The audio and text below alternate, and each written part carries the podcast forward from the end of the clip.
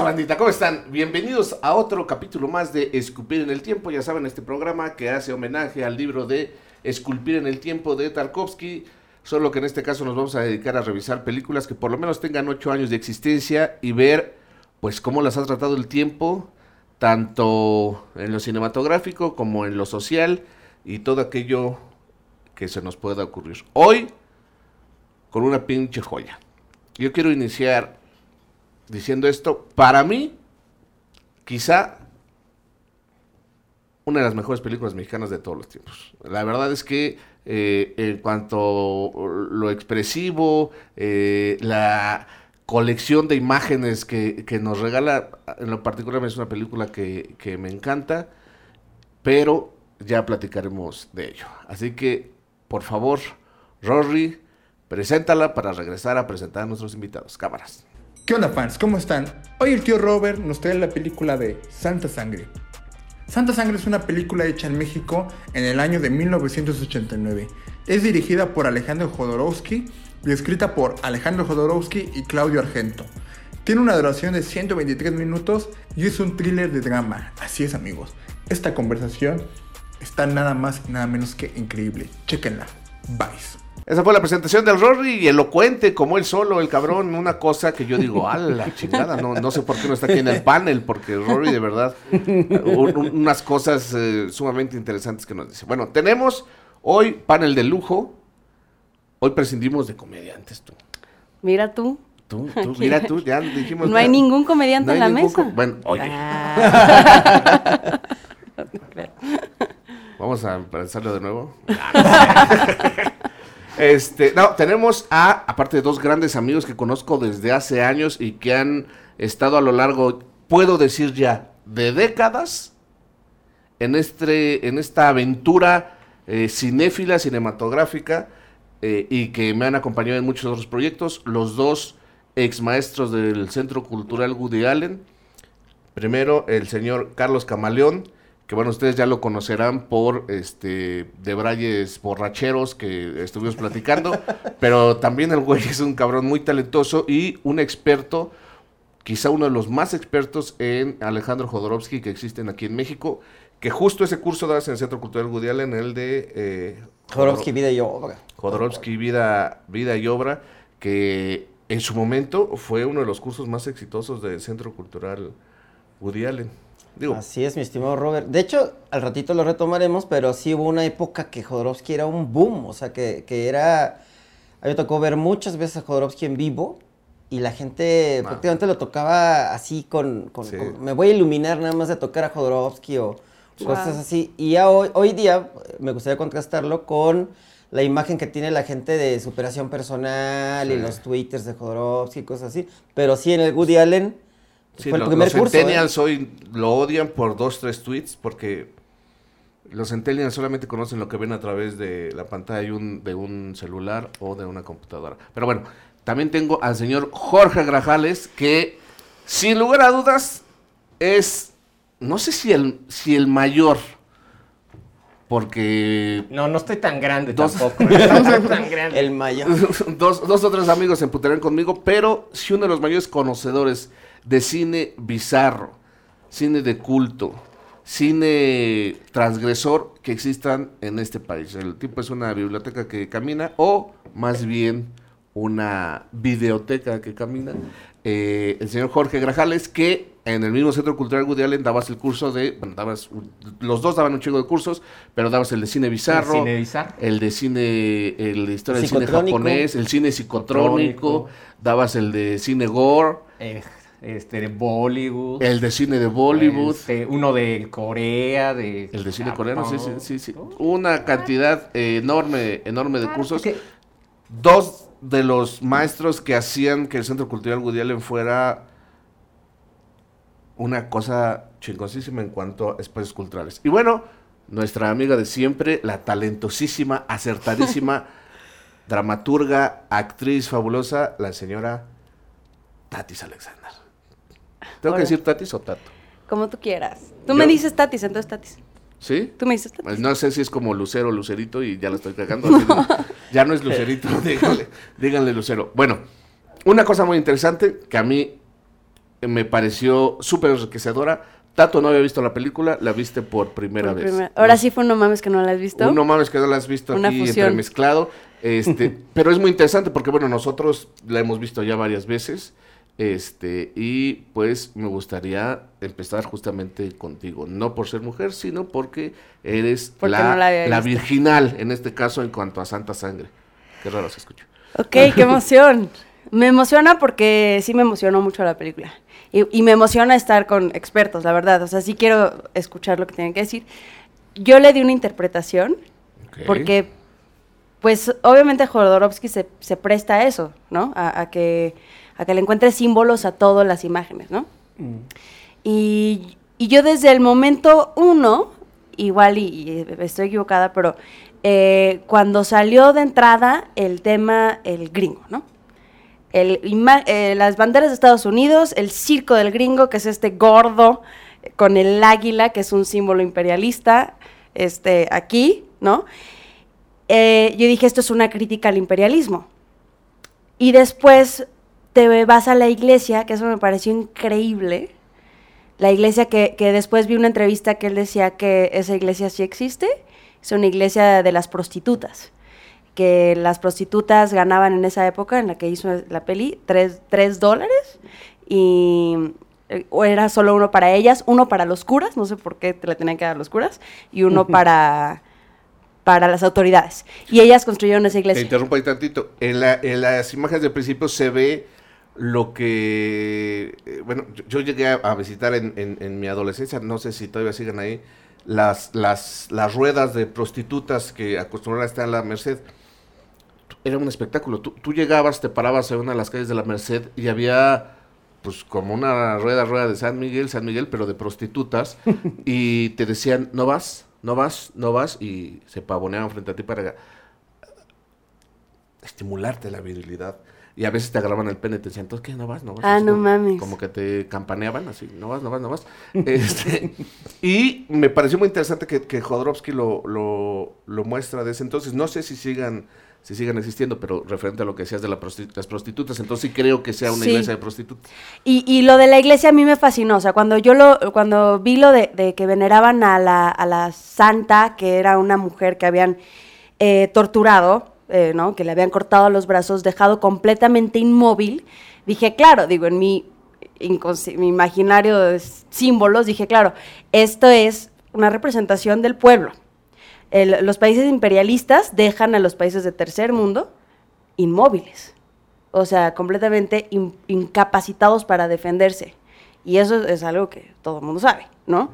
Este, y, y hay, una, hay acá un, un grupo de gente, esta persona en particular, que tiene memoria. Nadie tiene memoria. Ella tiene memoria, es que es esta- el personaje de Concha, que aparte dije, ah, Concha. Concha, le- el petróleo sale de las conchas. ¿Y quién? El petróleo sale de las conchas. Por eso la compañía Shell se llama Shell. ¿Y quién, quién quiere poseer a la concha? El imperialista.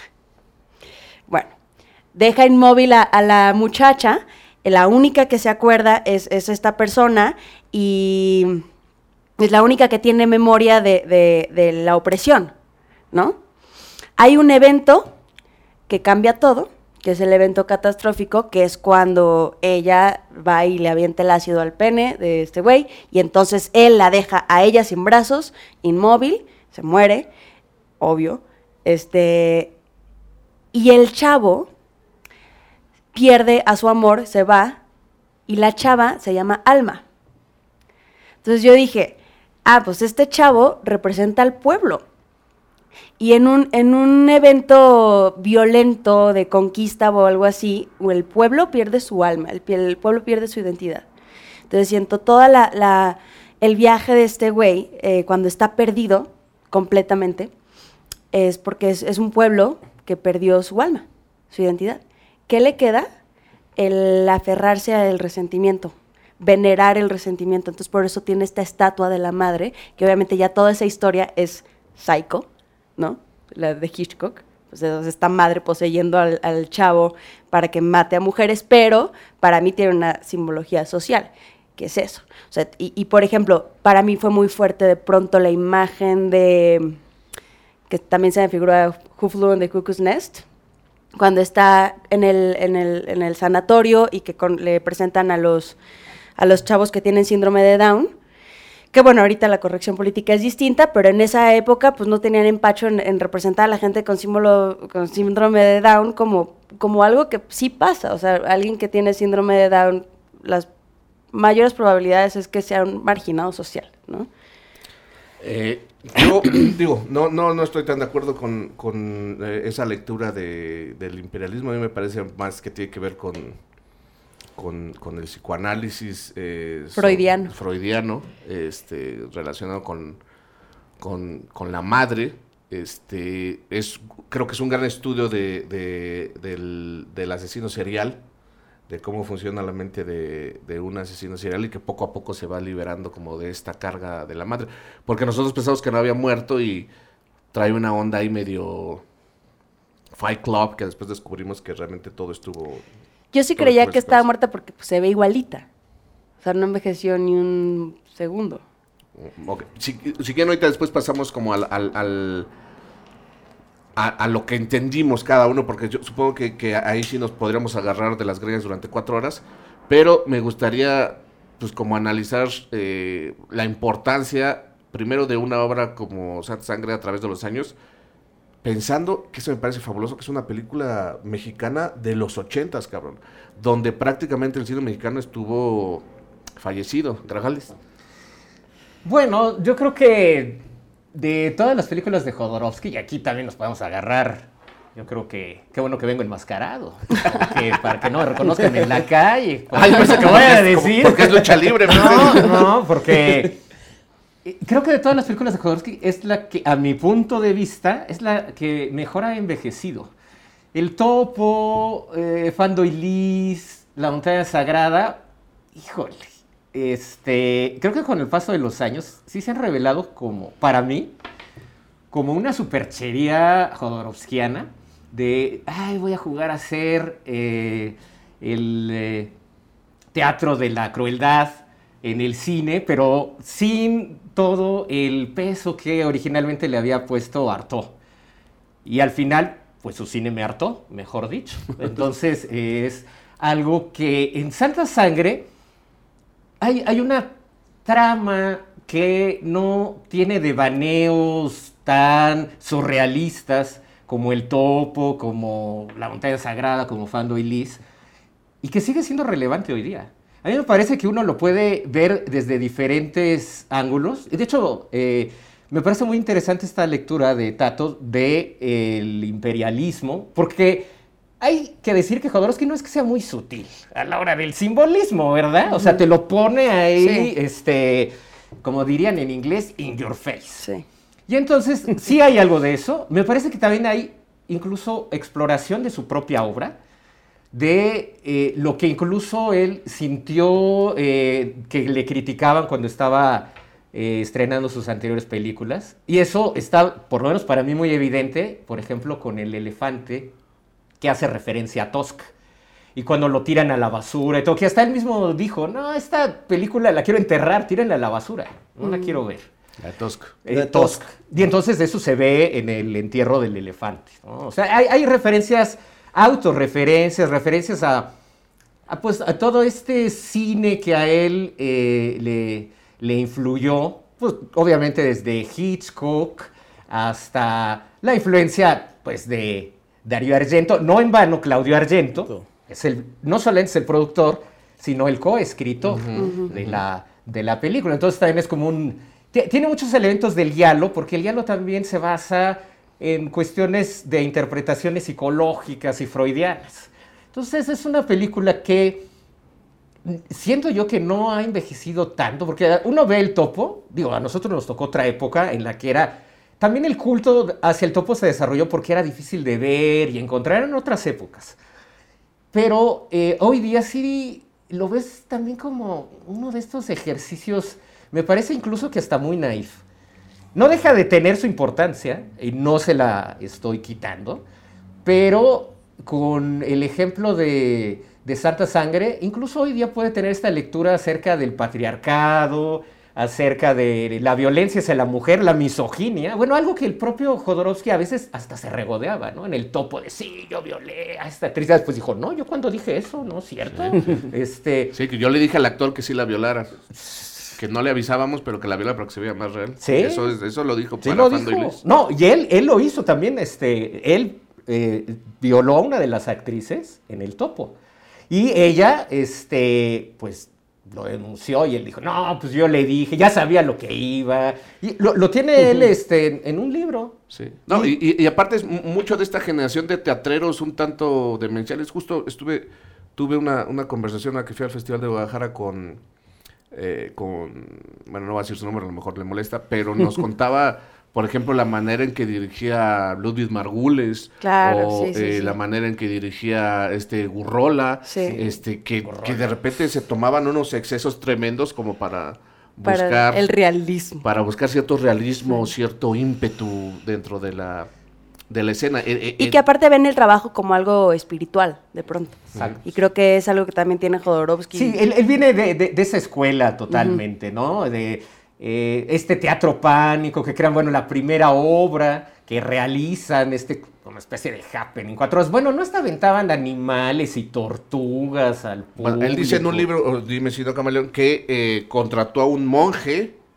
no sé si era un monje, Monje gen. para, Monje, sí. para que estuviera cagando en el escenario mientras la obra transcurría. Bueno, no, él estaba meditando, pero sí había gente cagando, gente. El monje columpio. meditaba y otros cagaban. El, el monje era Ello Takata, que era su maestro. Ah, sí, su claro, maestro zen. Y él estaba ahí en. Cuando están todos desnudos, que eso también es una, una obra transgresora, si hablaba Zaratustra. Todos desnudos, incluyendo a la propia Valerie Jodorowsky, que estaba embarazada y ya traía un, un niño. Entonces, en este caso era poner niños, mujeres embarazadas desnudos. Y esto en la Ciudad de México fue muy transgresor que lo, lo, lo censuraron. Pero se fue a Monterrey y pues hizo la misma obra por allá. Pero el, el asunto yo pienso en, en Santa Sangre, que como esta interpretación tenemos muchas. Yo en curso analizaba tres interpretaciones, que eran básicamente la historia lineal, en la cual encontramos un México que yo, yo, yo coincido con Grajales en que no es tan surrealista como en otras películas, no, no tiene tanto este tipo de matices tan exagerados como la montaña sagrada, ¿no? Pero sí son cosas que nosotros hemos vivido y lo menciono porque seguramente me he encontrado a Grajales y al tío Robert en Garibaldi y ves cantidad de personajes ahí extraños, extravagantes, haciendo multitud de cosas. Nosotros mismos llegamos a ir al, al- al lugar donde filma, que es este El el burlesque. y- vivimos ahí cosas muy, muy Que- bonitas. Creo que en este caso no es que sea menos surrealista, sino que es como un surrealismo justificado.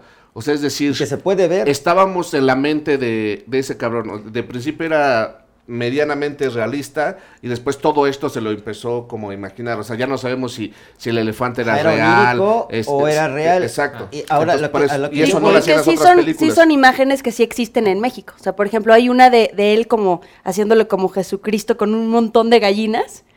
Ah, Y dije, yo he visto eso.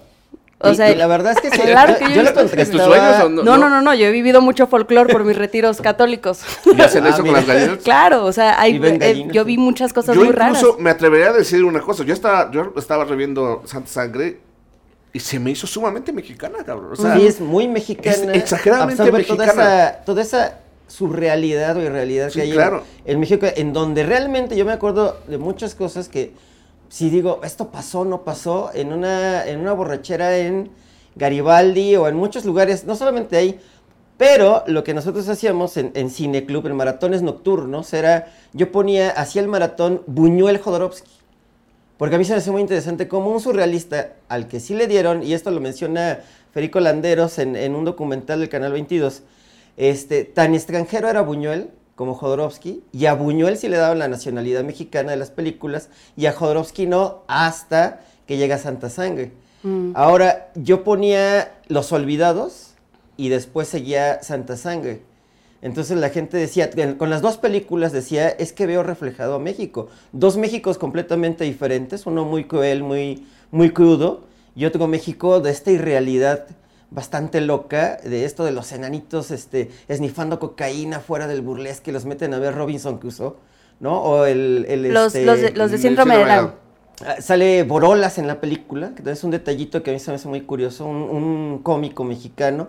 Hay muchas, co- muchos detallitos así, y esa es una de las lecturas. Otra lectura es propiamente, a mi gusto, la mejor. Digo a mi gusto porque tal vez difieran muchos especialistas en asesinos, pero para mí es la mejor película mexicana de asesinos en serie. O sea, no, no, no, Profundo Carmesí tal vez podría ser una, una cercana a lo mejor, pero yo creo que es la mejor película mexicana de asesinos seriales que se ha hecho. Y que, que posiblemente se hará porque no hay un buen toque de, de darle esto de Hitchcock, meterte a, a la psicología del propio personaje, que como bien menciona Tato, hay, hay una falta de memoria en toda la película. O sea, nadie recuerda, incluso él, yo creo que incluso ya cuando está en el hospital psiquiátrico, que está este, pues como un ave fénix ahí esperando, retosando, y después retoma todo lo que había hecho, este, pues tal vez él ni siquiera recuerda toda la demás historia, ¿no? O sea, él sigue clavado en su idea de, pues él está con su madre y, y, este, y busca esto de las, de las mujeres que al final regresan como fantasmas, ¿no? Sí, pero lo que te refieres es que, es que era un, un, un, un paciente en un psiquiátrico que se escapa. Que se escapa. La madre Y, nunca y existe. la verdad, tal vez todo, todo esto ni, ni existió, o sea, o a lo mejor es una memoria de él, y les digo, empiezan a salir interpretaciones. Y una tercera interpretación ya relacionada con Jodorowsky, a mi gusto también es la mejor película de Jodorowsky en cuanto a madurez de dirección, saber qué símbolos nos va a poner, no un exceso de símbolos, sino qué símbolos nos va a poner, qué significa cada uno de ellos, qué es lo que quiere decir, la historia que quiere contar, la dirección. A mí se hace un ejercicio de dirección que este, Blanca Guerra lo ha dicho muchas veces, qué maravilla de dirección tuvimos con Jodorowsky, este, muchas cosas, ¿no? Pero es una historia de sanación de su propia teoría psicomágica, ¿no? O sea, es- e- en esos tiempos, volvamos, no son los tiempos ahorita de tweets y cosas Sí, de. Jodorowsky, es un tiempo en donde la psicomagia él mismo la está asimilando, él la está ejerciendo. Recordemos que él fue el alumno de Pachita, ¿no? Una, una, una bruja mexicana muy importante. Eh, muchos contactos con magia, con espiritualidad, que lo llevaron a, a crear una teoría psicomágica. Salvo Fando y Liz, todas las historias de Jodorowsky son historias de sanación. Y me parece que la mejor también es este Y la- Santa Sangre. sí, y la que se tiene más la sanción. ¿Qué es la psicomagia? Nada más para que este, la gente se... Sé que es psicoanálisis mezclado con... Sí, fíjense que es Rituales, eh, ¿no? rituales, Más ¿no? que magia, Es a son partir de rituales. rituales y simbolismo voy a sanar el alma, ¿no? Entonces eso es lo que menciona Jodorowsky en un inicio. Si ustedes leen Psicomagia, el primer libro, que es una- un compendio de muchas cosas de entrevistas y, y un propio psicólogo analiza la, la teoría, este, salta del teatro pánico, que es lo que también fundó Jodorowsky, y del movimiento pánico, hacia, pues, ¿qué voy a hacer con toda esta transgresión? Pues intentar curar, ¿no?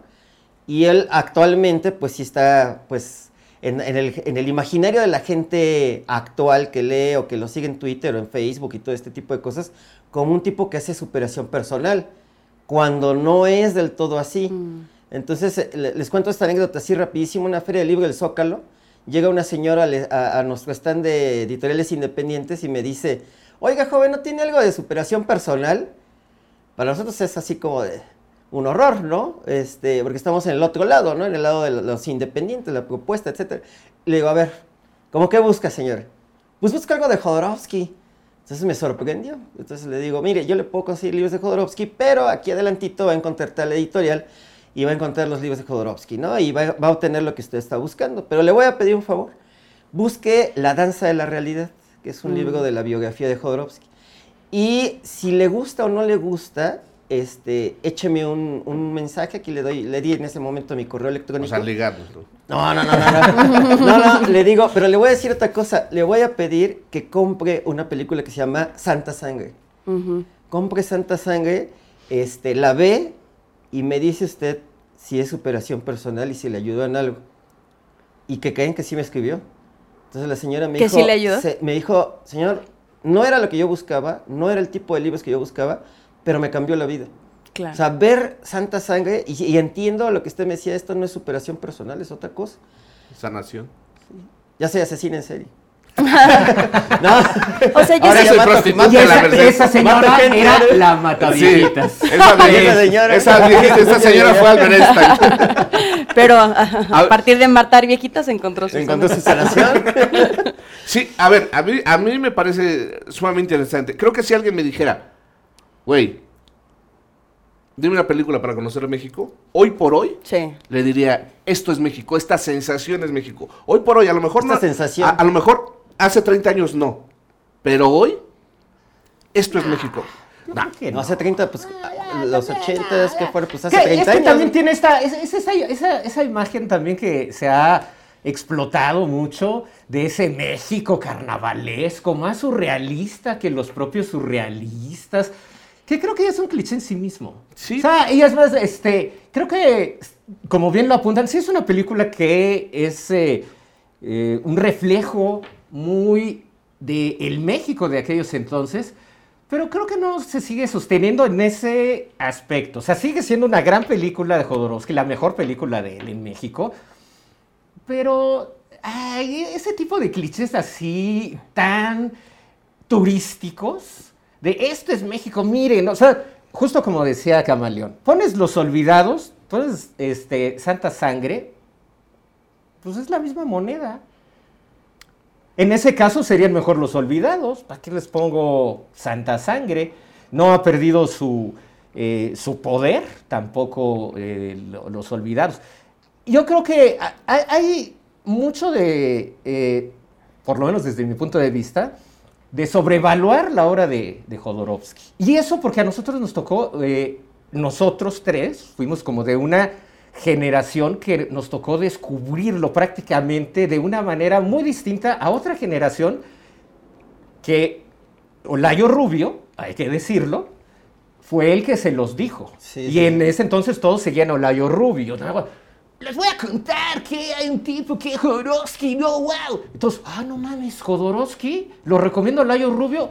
Ah, wow. Y luego hay otra nueva generación que lo ha descubierto por tweets, que lo abomina, que dice, este es un charlatán. Y bueno, sí es un charlatán, pero es eh, alguien muy complejo. No es solamente, un- es eh, un personaje que sí merece la pena eh, ver como todas esas aristas de un prisma que ofrece varias. Y el cine me parece, no, no sé, a lo mejor nuestra generación, nos hemos quedado con esa idea mítica de Jodorowsky que le gustaba a John Lennon y que inició todo el ciclo de las películas de medianoche. Y me parece que, pues hoy día ya eso se antoja como tan anquilosado. Mira, yo estoy de acuerdo contigo. Creo que sí hay una sobrevaloración del cine de, de Jodorowsky. O sea, yo eh, veo el topo y le veo defectos, veo Liz, le veo más pinches defectos. Creo que sí, de repente es medio charlatán el, el, el Jodo, de repente sí se las da como de, de muy cabrón. Pero, pero justo creo que Santa Sangre es Sí. lo que sí hizo bien. Sí. O sea, No, Santa Sangre. sí. O sea, y, y en este aspecto digo, no vamos a hablar de la cara de Jodorowsky, tenemos que hablar a huevo, pero creo que Santa Sangre es es muy buena por todos lados. O sea, O sea, yo no te voy a decir todo lo que escupa Jodorowsky. No, no soy así ni, ni- ni quiero pasar esa batuta como de, no, admiren al, al hombre, no, admiren la obra. O sea, y admiren algunas obras. O sea, por ejemplo, a mí dicen, ¿te gustó la película porque te gusta Woody Allen? Pues no, cabrón, hay unas películas de Woody Allen que me cagan, güey, me parecen malísimas. Pero dentro de eso puedo reconocer, y en este caso creo que así es, que Santa Sangre, a mí en lo particular me parece, de verdad, y, y- y lo repito, me parece a mí magnífica. Yo te lo puedo decir como cuasi virgen de Jodorowsky. O sea, sí, yo no soy de esa generación que glorificó a Jodorowsky. Mi mayor referencia de él era la psicomagia y luego su hijo anduvo con una amiga mía. O sea, lo único que conocía. Ahí aparece. Sí, ahí aparece Adanovsky, Adanovsky, es el- es el niño, El, el Adanovsky. músico. Pequeño Félix. Anduvo con una amiga mía que, era- que es músico también. Y era la única referencia que tenía. 2014 vi la, la- la película del, del libro, la de... mm, La danza de la La la, realidad. danza de la la realidad. Y dije, ah, qué, loco, qué locochona, pues sí está padre Jodorowsky, sí, locochona, tiene mensaje. Pero pa- hasta ahí, ¿eh? Y, lo- y lo que sí vi ayer, que fue la primera vez que vi esta, sí, sí para mí sí fue algo muy grande. O sea, igual es porque realmente estaba muy, muy ignorante al respecto de Jodorowsky. O sea, no, y no siento que estaba influenciada de nada, porque pues ya más bien soy de esta generación que ya lo cuestiona, ¿no? Ju- Justamente ese, ese es el propósito del programa. Ya después de toda esta voragine que tuvimos por consumir a Jodorowsky, porque éramos parte de eh, la cinefilia underground y todo eso, decir, no, mira, es que esto que tú no lo conoces es súper chingón, justo porque no lo conoces, cabrón. Y, y- y no lo valoras porque no lo conoces. Ya que pasó todo esto, sentarnos y decir, Santa Sangre... Sí, sin duda ¿no? es, es su mejor película. Y como Sí. bien eh, decía Camaleón, es la que tiene una madurez cinematográfica, una narrativa visual, bueno, desde ese inicio, desde el punto de vista del águila, que también hace referencia al inicio de, de Psicosis, cuando se va al edificio donde está Marion Crane, este, y que eh, eh, eh, tiene realmente un control muy estricto en cuanto a su narrativa visual, que aparte está sirviendo a una narrativa que no tiene esos devaneos surrealistas y de interpretaciones que quedan a cada quien, sino que sirve a un propósito y que, como bien lo acaba de desgranar Caballón también, pues se, se puede interpretar de diferentes maneras y eso es lo que lo hace muy rico. Y las, eh, el rescate también de estos actores mexicanos que de otra manera eh, no se hubiesen tomado tan en serio. ¿no? E- e incluso, bueno, René Cardona, que aparece ahí también de productor ejecutivo, y que incluso viene ahí justo ese pequeño homenaje de cuando van a ver Robinson Crusoe y este... el- ¿Cuál es la otra? El hombre viaje. visible. No me invisible. Eh, eh, estas, eh, estas referencias tanto al cine mexicano, al, al México de, de- de esos años eh, 80, que a lo mejor hoy día quedan, para quienes no conocieron todo eso, pues este, fuera como de, ese, de esa relevancia que puede, que puede tener, pero me parece una película muy, muy madura, como un eh, cineasta que está en el control de todo, porque incluso el simbolismo de las iluminaciones, el color que eh, siempre está eh, marcando ciertos elementos, que incluso se puede relacionar con la propia bandera nacional, porque están los colores de eh, Estados Unidos, están desde el inicio, siempre vemos todos estos juegos del azul, del rojo, del blanco, incluso de las estrellitas, la, propia carpa del circo del gringo, pero también el, el elemento del verde, lo que simboliza justo para nosotros como mexicanos, el verde, el blanco y el rojo, que también aparecen desde ese otro lado, lo hacen eh, una película, me parece, muy eh, compleja en cuanto a lo que habíamos visto del anterior Jodorowsky, por lo menos desde mi punto de, de vista, que ofrece una riqueza de interpretación y una riqueza temática que va desde el cine eh, de género, es decir, este, estos guialos, los asesinos seriales, pero estas interpretaciones freudianas, y, y sin duda, eh, incluso para, como ya lo mencionaba, la, gente que ahora está revisitando todas estas películas en esta nueva transición que nos toca vivir ahora sí que esta nueva normalidad de cuestionar todo lo que habíamos tenido antes y no darlo por sentado. Es que así es, este, pues el machismo así es y la misoginia, pues es que así crecí. Incluso Santa Sangre ofrece una lectura crítica hacia, hacia todo eso y por lo mismo creo que es la película de Jodorowsky que mejor, insisto, desde mi punto de vista, le va con los nuevos tiempos que corren. Eh, una cosa que, me gustaría señalar, creo que en los 80s tú, tú podrás corregirme, eh, 70s, 80s, estuvo muy de moda este cine de explotación que de repente era ver quién era el más violento, quién era el más sangriento, este, quién aventaba más sangre, quién decía las cosas más cabronas. eh, y creo que de entre todo eso Jodorowsky decía, yo tengo mi lugarcito, pero ahora que la veo con el tiempo digo, es que no le sobra nada. No, no la siento sobrada como en otras películas del mismo Jodorowsky o del cine mexicano. No es nada más la violencia por la violencia. Expreso violencia porque puedo y se me ocurrió y ahí está. Como de repente, por ejemplo, en algunos de los casos lo hacía Retes, por ejemplo, como... Bueno, hasta el mismo Ismael Rodríguez en los ochentas que le dio por ese tremendísimo Sí. estilo alarma. Exactamente, el tremendismo chafa que, Ajá. que hablaba tanto Jorge Ayala Blanco, creo que aquí no existe. O sea, yo de repente dije, a lo mejor me gustó el chavo porque, pues sí, eres chavo y sí, enséñenme lo más tremendo y tengo mi pecho de acero, chingue su madre. pero, pero no, o sea, ahora lo veo, obviamente no contenido, pero no me sobra nada. Ahora, yo a mí me gustaría en ese sentido saber dónde estaba Santa Sangre cuando tú ibas a un videoclub, que volvemos a los ochentas, este, ochentas, principios de los noventas, yo recuerdo encontrar a Santa Sangre junto a las películas de los Almada. O sea, en las mexicanas, que esa era, esa era como la clasificacióncita beta, o sea, todavía beta, ni siquiera VHS. Santa Sangre estaba en las películas mexicanas pues, pues, feas, o sea, de Lola la trailera, de los Almada, de Valentín Porque Trujillo. corríjanme una cosa. O bueno, más bien explíquenme una cosa que ustedes deben saber más que yo. Tuvo, o sea, las películas de, de Jodorowsky, ¿cómo estuvo su distribución? O sea, sé que Santa Sangre sí se editó bajo una Ajá. distribuidora. Sí, claro, Ay, ¿no? ¿no era tú, Videomax, este, no? eh, Video Universal. Video Video Universal. Universal la sacó en video, pero antes tuvo su corrida comercial. Sí. Y tuvo una corrida comercial para cine mexicano, pues relativamente exitosa, podríamos decirle. Y es eh, una película que posteriormente pues, la, la estuvo retomando la, la Cineteca. en- Pero, pero ¿por qué. Santa Sangre nunca se, se reeditó? De, de hecho, díganme, hasta ahorita creo que no hay una reedición mexicana, ¿no? No. No, ah, el, el asunto fue que Jodorowsky apostó por algo que hoy es una realidad. Es que es lo mismo de...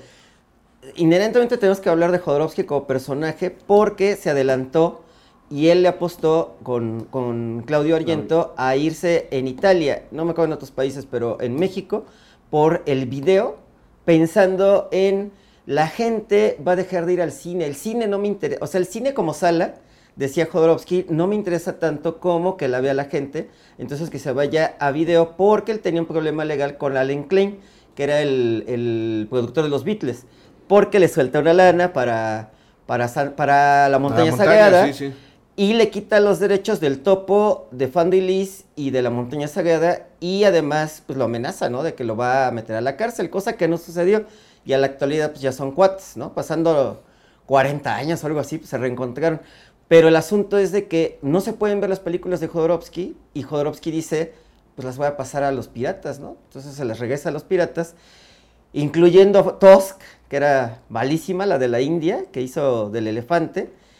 Y, y que aparte él decía que era infantil, que yo te decía, pues un niño se duerme con esto, ¿no? Y este, después llega Santa Sangre y años después el, el Ladrón del Arcoíris que también llega a DVD. Pero él le apuesta por eso, salvo que su formato es beta, como les había dicho, y justamente en ese proceso cambia todo. No se acuerdan ustedes de que llegabas a un, a un cineclub y era beta, era el imperio del beta y luego fue todo VHS, como 90% VHS y una pequeña sección de, de Beta. betas. Entonces ahí fue donde pues cayó la estrategia de Jodorowsky, pero realmente era muy buena. No, pero de hecho, fíjate que sí, sí se le- llegó a editar en VHS, pero también le ocurrió algo muy curioso.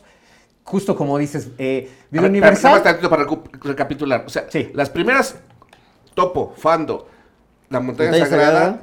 sí es conocido, este, no sé si es un mito urbano, que como Jodo no podía pasarlas. ¿no? pasarlas ni... No o tenía sea, los derechos. No de- tenía los derechos, que él pasó a la piratería.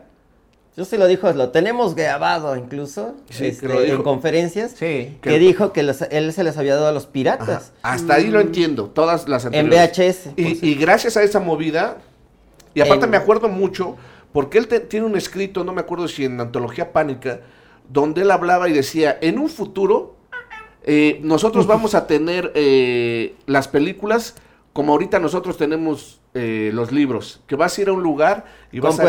Y vas y a, así, a- no, vas a- ¿cómo que es? sí, Y ahora te es van a una prestar la realidad. película. Y todo el mundo dijo, ah, pinche viejo loco. Este, y, y actualmente, así es. Pero bueno, lo que no entiendo es por qué Santa Sangre no se siguió eh, editando y por qué hoy no la tenemos en Bueno, México editada. eh, Eso tiene que ver, en México en específicamente, por el eh, mercado de, de cine que en realidad no le interesa el catálogo antiguo.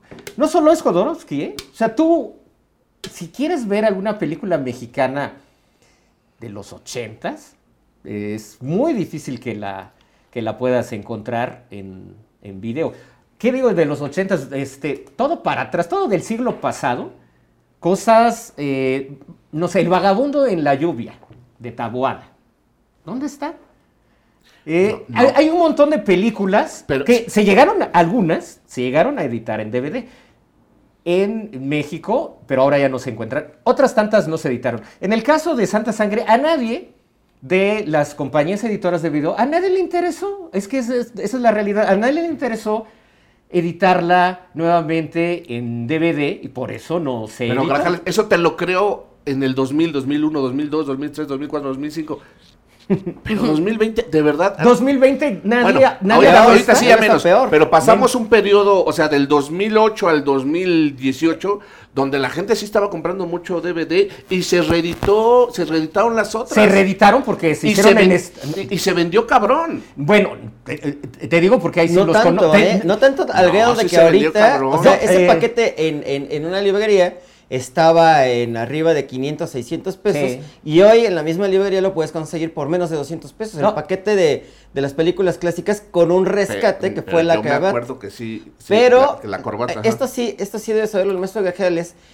Yo buscaba Santa Sangre para el curso de, de- del Woody Allen y no se encontró más que una muy buena edición que trajeron los piratas de la lagunilla. O sea, yo la encontré en la lagunilla y esta tenía otro disco, que eso era muy curioso. Así, de- el disco 2 que tenía tenía entrevistas con Jodorowsky sobre Santa Sangre. Todo venía en inglés venían escenas editadas, cosas así, que decías, ¿por qué esto está en pirata? Y los piratas se dieron a la tarea de hacerlo y no está en una edición original. Pero es que está No, sí, sí, está- sí salió en una edición original. Pero mexicano, Eh, en no, mexicana jamás. Yo, Na- yo nada salió en yo original. una- yo para este programa reví una edición maravillosa en Blu-ray que dije, ah, la- jamás la había visto con esa. No, bueno, los hay. Es que Arrow, Arrow Video, Ajá. es- tiene ahora todos los derechos de las películas de Jodorowsky que acaban de sacar una edición Pérez y osísima de eh, La Montaña Sagrada. No, no, una chulada. Entonces, ahorita se están eh, revalorando muchas de estas cosas, fuera de México, obviamente, incluso de cine popular mexicano. Este año, en Blu-ray, acaban de salir unas joyas que eh, saca eh, una compañía que se llama Vinegar Syndrome, que, que, que nunca nos imaginábamos que las iban a editar fuera de México. O sea, películas desde Cementerio del Terror, está por salir Intrépidos Punks, dos, eh, en, en 2K.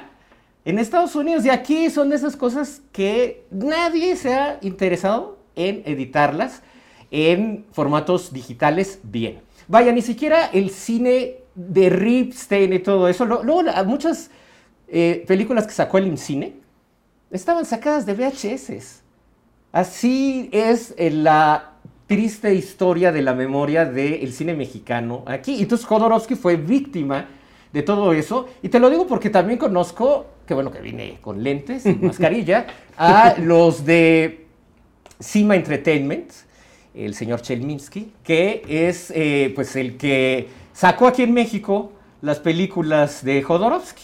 Y esas las sacaron porque obviamente pues ya habían salido, eh, ya las habían liberado para poderlas editar como, como debieran de haber sido desde hace mucho tiempo. El caso es que, por ejemplo, ellos no les interesaban, a estas compañías en México no les interesa sacar los discos de extras en, eh, en ese caso, porque eso les cuesta más. Tienen que negociar esos derechos. Y dicen, la gente no ve eso. A nosotros nos cuesta más.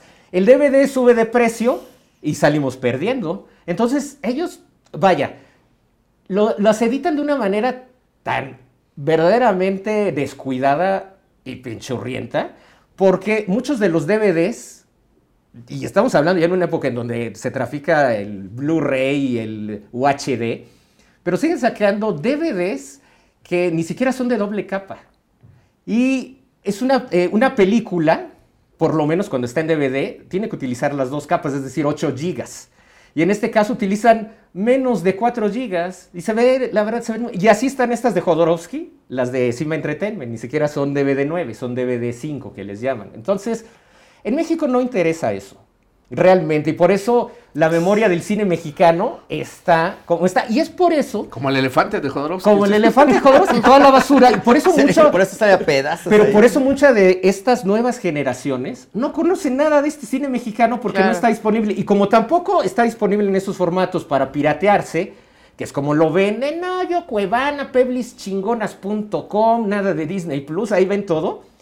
Pues como ni siquiera hay unas buenas películas, eh, o sea, buena calidad de esas películas para subirlas ahí, es, es más, Santa Sangre, si ustedes la buscan en la red, lo digo porque yo lo busqué, a ver, así para checar, y, y cómo sería el contacto de nuevas generaciones con Santa Sangre que quieran este, buscarlo en la piratería. Doblada al español. No, pues este, horribles, o sea, las, las copias, ¿no? Sí. Este, que, que están ahí, este, iba a dar nombres de lugares, pero mejor no los digo, este, donde los pueden encontrar ahí, pero son, a- aparte, este, sitios en donde sí le exigen a- al, al internauta que, a ver, cierra la ventana y abre esta otra y cierra, y, y eso a mucha gente le causa Claro. eh, toda esta pereza de, no, yo lo quiero instantáneo sin ventanitas que abran ni nada, ¿no? Y luego ves esas versiones y tampoco están como muy, muy bien. Y, y esa es la triste historia de cómo hoy día la gente se relaciona con Jodorowsky y con todo el cine mexicano de, del 2000 para atrás. Sí. Creo que, creo que es importante también para que esa gente que no tiene conciencia de qué es el cine mexicano, eh, qué es lo que se hace del cine mexicano, se acerque a, a Jodorowsky, que de repente dice, no, no manches, esto, esto se hacía cuando mis papás eran chavos. O, o sea, de, de- de verdad es que a mí me parece una película, creo que es una gran experiencia cinéfila. Sí. O sea, si eres cinéfilo, en algún momento tienes que llegar a, a Santa Sangre, cabrón. Yo, yo la, Y- fue y la primera porque- que vi, ¿eh? Y ojo, porque nunca va a estar en Disney Plus. Veo muy difícil que llegue a Netflix, cabrón. No, Veo no, muy no. difícil que la, La puedes pongan comprar en iTunes. los domingos en... Pero es Veo muy difícil que la pongan en los domingos de Canal 5. Sí. O sea, sí es una película Sí, que es una te... película que no va a llegar ahí, ¿eh? Sí, pero que te implica, eh, pues... Es un esfuerzo, trabajo, un sí, sí, esfuerzo. Y eso es algo que se está perdiendo, que se está perdiendo muchísimo. Pues sí, yo no la ¿Cuánto había en visto. Netflix? Yo sí la vi en un curso de cine mexicano. Ah, Debo, aclarar que yo iba con mucha flojera al curso. Así de, pues, ¿qué voy a ver? ¿No? Sí. Y sí salí impactado ahí buscando a Jodorowsky. O sea, sí fue de... Lo primero que vi en cine de Jodorowsky fue eso. Ahora, yo, yo, yo, yo tenía muchas dudas si sacar Santa Sangre en No mames que no la has visto o en Escupir. en Las dos. en Ah, es, Escupir. es programa doble. Así Pues sí. Nos Por- doble. Por un momento pensé, dije, si yo la saco en No mames que no la has visto, la gente me va a decir, no mames, cabrón, al rato ya vas a sacar las de Adam Sandler, pues ya la habíamos visto, hijo de tu puta madre. Pues mira, yo No, no, no la creo, había ¿eh? visto. Pinche Yo, gorda, vete a la chingada. Porque así es la gente de repente. Sí, así es la gente, pero, pero y, y- y las ha visto en realidad, ¿eh? O sea, sí dicen, eh, güey, ¿a poco no las has visto? Son de esas películas de las que todos Y hablan no que sé han si, visto. no sé si me las ganó el corazón, pero yo dije, no, es que Santa Sangre sí la ha visto un chingo de gente. Ahora, yo estoy seguro que me van a poner, pinche gordo, hijo de tu puta madre. Esa no la hemos visto. Esa- no la he visto. O sea, ¿sabes? Pero, pero me pareció más importante mostrarla aquí porque estamos hablando de un clásico, cabrón. Para mí No, y en es realidad. un pinche clásico. Te voy, a re- ah, te voy a interrumpir para hacer mansplaining. Porque, ah, como me encanta. Este, resulta que hace algunos cuantos años, este. eh, eh, José Luis Ortega Torres y Mauricio Matamoros, que hacían Masacre en Joco en la Cineteca Nacional de la Ciudad de México, que era un programa de rescate de cine de género en 35 milímetros que se hacía en, en diciembre. Ellos sacaron Santa Sangre hace algunos cuantos años, cuando se hacía todavía este, eh, este programa de Masacre en Joco, ese pequeño ciclo decembrino, y la pusieron en una de las salas en 35 milímetros. Bueno, la sala estaba atascada y a mí me sorprendió mucho que la gran mayoría de la gente asistente no la había visto. Y bueno, qué bueno que le- les tocó ver y en celuloide la película, ¿no? Este, pero eso sí nos da un ejemplo de que pues mucha gente no la ha visto. Quienes luego te pondrían eso "Eh, pinche gordo mamón. no". Eh, Es porque seguramente... Menos ofensivo cuando lo digo yo. Es que soy yo. ¿Soy yo? Es que soy yo con mi máscara. Es que soy yo. Perdón si te molestaban mis mensajes. Avísame, que te molestan, avísame. ¿Sabes qué es lo peor? Que solito me acabo de poner la soga al cuello porque van a llegar cientos de mensajes de pinche gordo, mamón". No, resulta que, es que la, la verdad, quienes ven eso son, pues sí, sí son como estos cinéfilos, se- seguramente que, pues, saben dónde comprar al día de hoy, pues, o esas películas piratas, o buscar en la red esas películas piratas. Pero hay que, hay que decirlo que la cinefilia hoy día es algo que no es lo que nosotros vivimos y lo que antes de nosotros, de otra generación, les tocó vivir. Es decir, todos quieren ver películas de manera instantánea. Incluso si le dices, bueno, la puedes conseguir en torrent. Bájatela. Puta, torrent. ¿Esto qué? ¿Cómo no, no hay algo donde apriete un botón y salga ya como Netflix. Y entonces les dices, bueno, estos otros sitios pirata que te pasan streaming de los torrents, cuevanas y similares, pues no tienen tampoco este surtido de cine mexicano. Sí. Porque eh, regresamos de esto, no existe en digital. Ergo, hay un vacío acerca de todo esto y nos podría parecer muy sorprendente, pero yo podría afirmar ante notario público que Jodor- Santa Sangre de Jodorowsky no es tan conocida como nosotros quisiéramos creer para nuevas generaciones. Quizá para todos aquellos eh, de generación Olayo Rubio, pues obvio, les, sí, sí la vieron. Pero justo, justo por por eso la quiero poner en el tiempo. Sí. Porque es vergonzoso, cabrones, que no hayan visto una sola película de escupir el tiempo. Porque para mí está al nivel de todas las que se han, de las que se han hablado y de las que se siguen hablando. Es básica, cabrones. Es una película básica para comprender el cine, el cine mexicano eh, y muchísimas otras cosas que, que- se suscitaron. El cine de culto, este, eh, El cine surrealista. el el cine- cine surrealista, o sea, sí es vergonzoso y de, en este momento los insto a que vean Santa Sangre si no, si no la han visto. Esa, esa fue un poquito mi jugada, que de repente dijeron, ah, qué pedo, si aquí se supone que aparece puras, puras películas ya muy vistas y yo no he visto esa, sí, siente vergüenza, porque tienes que verla. Y, cabrón, güey, vas a venir y me lo vas a agradecer y vas a decir, ese pinche gordo mamón. Gracias. O sea, Bueno. también me pueden poner eso, también me pueden poner eso en, en- en- en los comentarios. No hemos hablado de un chingo de cosas. Me parece que hay escenas fascinantes.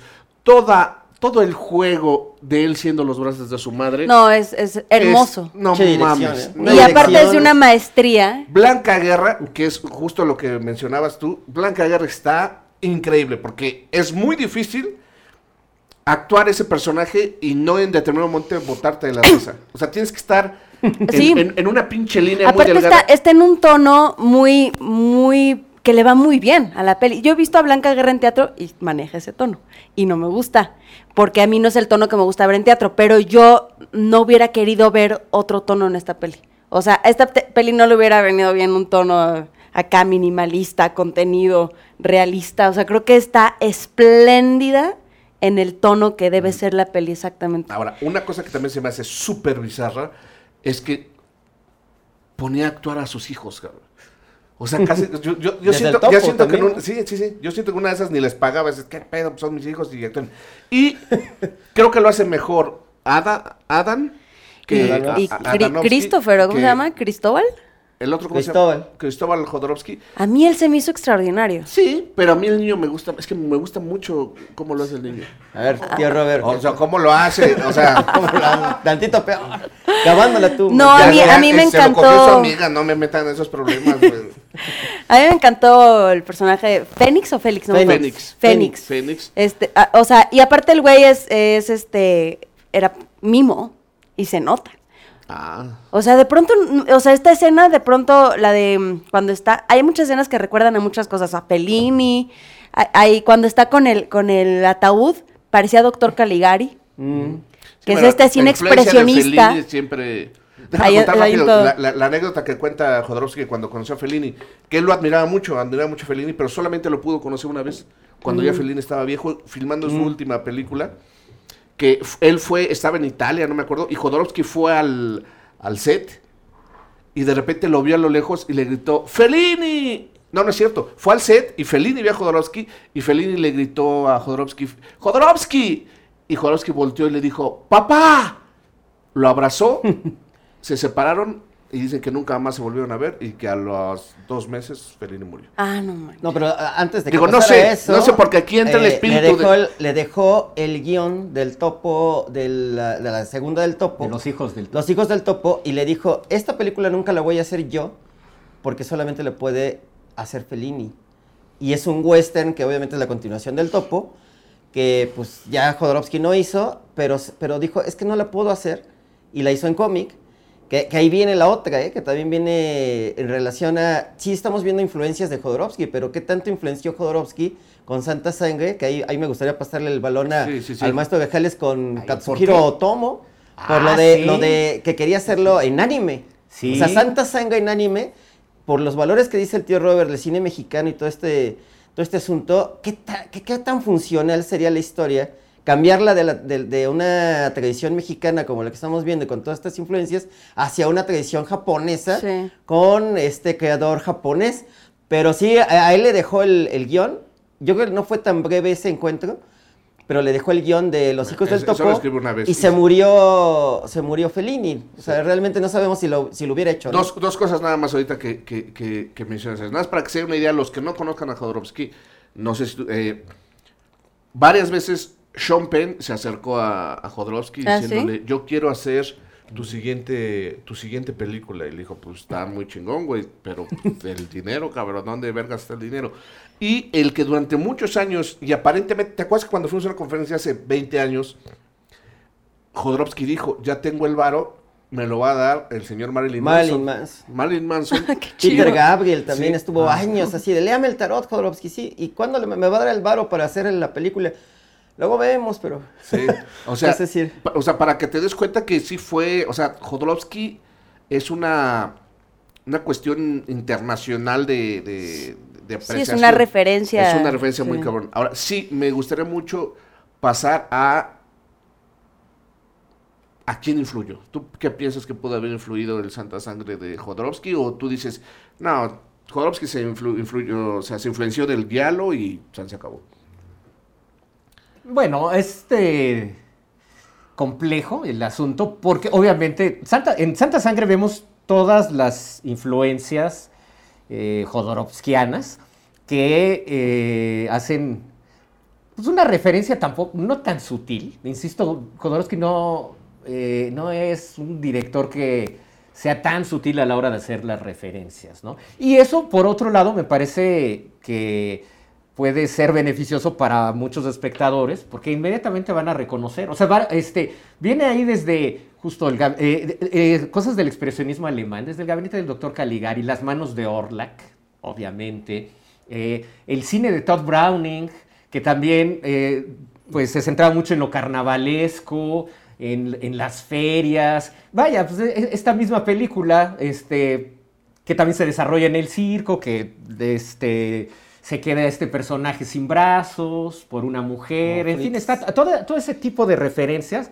existen en, en Jodorowsky. O sea, uno, uno lo sabe identificar, ¿no? Está Fellini, están ahí los Gialos, obviamente, Dario Argento, pero la otra pregunta que haces me parece todavía más interesante. ¿A qué cineastas ha influenciado Jodorowsky? Y en México, eh, pues me parece que hay eh, una generación muy, muy, muy joven que está haciendo un eh, cine que sí tiene ciertos elementos que hacen eco justamente a entre Santa Sangre y a estas otras obras jodorowskianas, por ejemplo, y vienen más como de esta onda muy académica. Está Artemio, por ejemplo, que no sé si han visto sus películas de él, que bueno, este... A mí en lo personal no me gustaron, es que son películas también que tienen ese espíritu muy estridente, ¿no? De vamos a poner este, cosas truculentas y gore, empoderamiento de la mujer. Y, Tremendismo. Un tremendi- Explotación. tre- es un tremendismo millennial, si lo podríamos llamar este, así. Ahora esta, no sé si la vieron también, la de Tenemos la carne. No esta, esta, esta película mexicana de Tenemos la carne, eh, que aparte la hace pues, un cineasta muy, muy joven, creo que es la película en donde podemos ver toda eh, la influencia que ha tenido Jodorowsky en eh, esta nueva camada. Es una película completamente deudora de santa sangre. Totalmente. Se, es, es, eh, Habrá que verla. eh, pues ve- véanla bajo su propio riesgo. Yo la vi en la cineteca, eh, y estaba presente el, el- el- el director. Ya no sé si fue también como influencia de eso, que a mí no me terminó de, de convencer, porque también llegan estos directores como con esta pose de, no, yo, ah, esta película, y es como cantinflas, ah, no, no, no, o sea, molesto de esos que dices, híjole, caray, o sea, de de estos que se creen la divina envuelta en huevo, dices, híjole, maestro, cállate mejor, deja que la película hable por ti mismo. O sea, muchos cineastas que no tienen ni puta idea de cómo presentar su película ni de venderla. Entonces, Sí. mejor que se calle. Pero es muy difícil encontrarte eso, que un cineasta que deje que la película hable por sí mismo. Sí, de- bueno, de- en estas nuevas generaciones, sí, sí los hay, ¿eh? No, sí hay, este, pero creo que son como más chavitos los que se creen, pues, eh, que, que, que están innovando. Yo creo que ahí también es esta una influencia muy jodorowskiana, porque Jodorowsky tiene esta pose de el cineasta provocador, que él es el centro de todo, es, es como el maestro de ceremonias del circo. ¿no? Y que se pone ahí al frente y, el- y quiere ser el mago y el domador, en fin, ¿no? Entonces, eh, pues es, eh, es evidente en, en estas nuevas generaciones eh, de estos artistas que estaba hablando, de estos cineastas, bueno, estas dos películas en, en se, me, se me fue el nombre de la de Artemio, caray. Pero pues chequenlo, están en internet. No sean huevones. por favor. Ok, ya- ahí chequenlo, ahí googleen Artemio película. No, nos tenemos que ir, necesito cerrar. Creo que estamos ante la mejor película de Jodorowsky, sin duda, en eso estamos... Sin duda, no, eso de acuerdo. Y Estamos una de las mejores del cine surrealista desde mi punto de vista. Sí, eh, no, creo que no, no, no, no le, no le pide nada a mucho otro cine eh, medio absurdo, este, a Buñuel. A, a mí me parece que es muy redonda. Creo que el guion, y no sé si sea la única película en donde el guion no es totalmente de Jodorowsky. Mm, sí, obviamente por, por este Fando y Liz, que es adaptación. No, pero ¿De me refiero a que él solito, porque yo lo veo muy estructurado. O sea, los flashbacks, los flash forwards, o sea, to- to- yo lo veo muy estructuradito. Sí, va pero hay una historia lineal y todo Sí. Son dos horas dos de película y va avanzando. Todo va sirve a avanzar la historia. Me pues, parece cinematográficamente el más logrado, guionísticamente el más logrado. No sé si porque recibió ayuda como para todo Armar este mundo todo, ¿eh? espectacular. A ver, vamos a estructurarlo bonito, espérate para que, para que, para que funcione. Creo que es una de las grandes películas que nos ha dado, que nos ha dado este país. A mí me parece una película muy mexicana, aunque diga Grajales que caigo en el. No, pero sí, no, en eso es- estamos, de Estamos de acuerdo. Sí, es muy mexicana, pero a mí es tan mexicana que cae como en ese chotis. Puede ser, puede ser. Pero si tuviera que seleccionar una, agarraría, agarraría esa. Y creo que es una experiencia cinematográfica. O sea, creo, creo, creo que no sabes todo lo que es el cine si no has viajado por los diferentes como bastiones que tiene la cinematografía y creo que Santa Sangre es uno de ellos. Sí, ¿no? O sea, no, no te quedes sacar lo cinematográfico, también te puedo ofrecer esto y creo que, creo que eso es importante. Y la otra cosa que queda muy claro es que resulta fascinante hablar de cine. Sí. Sí, resulta fascinante hablar de cine. Y yo nada más para terminar, quería presumir, mira, tenemos este cuadrito, este es... Ay, ay, ay. Ay, ay, ay, miren. Ay, ay, ay. Este, este es el cartel de... Bueno, en ese entonces, primer año se llamó Posmo, ¿te acuerdas? Posmo. Y después le, le cambié el nombre a Centro Cultural Woody Allen. Y este era el cartel del curso de Jodorowsky, Jodorowsky que, de daba, que daba Camaleón. Y bueno, no lo, no lo firmó Jodorowsky hace, ¿qué te gusta? No, ya. ¿Unos 12 años? Ya llovió. Sí, como 12 o 15 años. En Ah, el Teatro pues. de la Ciudad. Cuando vino al Teatro de la Ciudad, aquí nos lo firmó Jodorowsky, se los queremos, se los queremos enseñar porque aparte, bueno, el diseño a mí me encantaba, que lo hacía todavía el, el buen Pornocha. Pornocha, eh, un diseño muy, muy bonito. Algún día haré una, una exhibición de los carteles del Centro Cultural Woody Allen, que Ah, eran también padrísimos. Era otra, Ya hora- está- ya otra cosa subastan, muy bonita. Y yo estoy seguro que después de ver la calidad de carteles y de maestros y de director, que había en el Centro Cultural Woody Allen, y de alumnas, porque Yo tanto- no nos conocíamos ¿No? y tú tomaste un curso del Centro Cultural Woody Allen. Sí. Algo, algo planearemos para que de alguna manera el Centro Cultural Woody Allen vuelva. Este, y bueno, nos tenemos que despedir porque ya, ya, ya duró mucho este programa. Ay, si luego ven cosas más largas. Sí, pero eso es porno. Este, pero es en Pornhub. Eh, no, pues no, nos tenemos que ir. Banda, muchísimas, muchísimas gracias por seguir viendo este Escupir en el Tiempo. La verdad es que está respondiendo la gente de manera, de manera impresionante. Eh, es un programa cinematográfico, cultural y que tenga esa cantidad de vistas me parece fascinante. La próxima película de la que hablaremos, porque aparte la ha pedido la gente mucho, es Naranja Mecánica. Entonces, por si le quieren dar una rechecada y nos vemos la siguiente semana. Cámaras.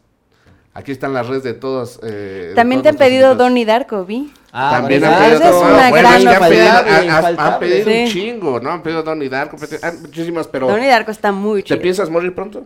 No. Entonces, ¿cuál es la mucha prisa? Las esenciales del cine de culto. Sí, no, Las hay esenciales muchas. del cine de Sí. culto. Hay Sí. muchas. Y espero que puedan seguir acompañándonos. Yo sí, yo para escupir en el tiempo, con cubreboca. Ok. ¿Eh? Escupiendo Ay. Para no contagiar. Sí. Cámaras, nos estamos viendo. Cuídense, banda.